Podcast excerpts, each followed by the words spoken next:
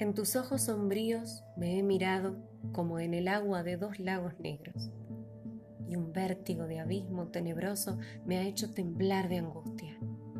Ah, si caigo en el fondo de la cima, ah, si en los lagos tenebrosos caigo, yo sé que entonces no ha de haber prodigio capaz de levantarme. Yo sé que siempre el embrujado abismo de tus pupilas hondas me retendrá lo mismo que un guiñapo agarrado en las uñas de las zarzas. Oh, no apartes de mí tus ojos largos, porque tiemblo de frío y de tristeza. Yo quiero el mal de tus pupilas, dame ese mal que hace bien al alma mía. Lago hechizado de sus ojos, sórbeme.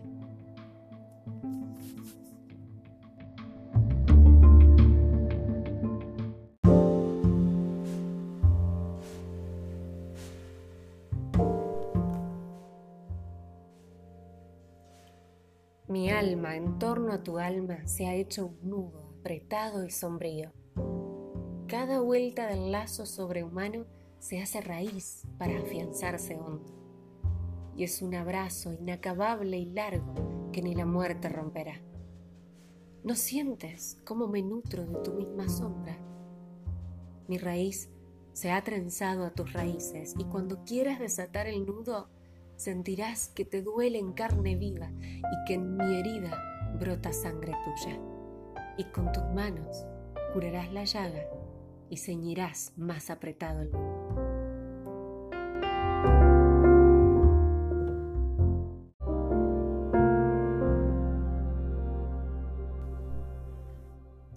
El amor es fragante como un ramo de rosas. Amando se poseen todas las primaveras Eros trae en su aljaba las flores olorosas de todas las umbrías y de todas las praderas.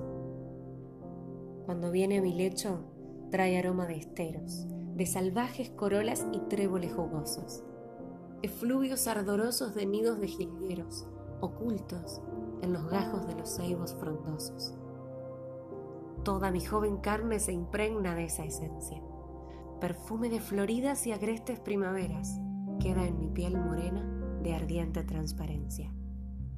Perfumes de retamas, de lirios y glicinas. Amor llega a mi lecho cruzando largas ceras y unge mi piel de frescas esencias campesinas.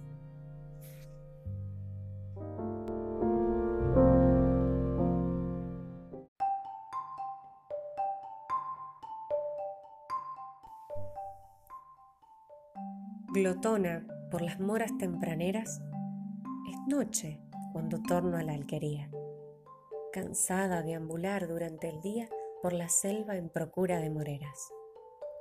Radiante, satisfecha y despeinada, con un gajo de aroma en la cabeza, parezco una morena satiresa por la senda de acacias extraviada.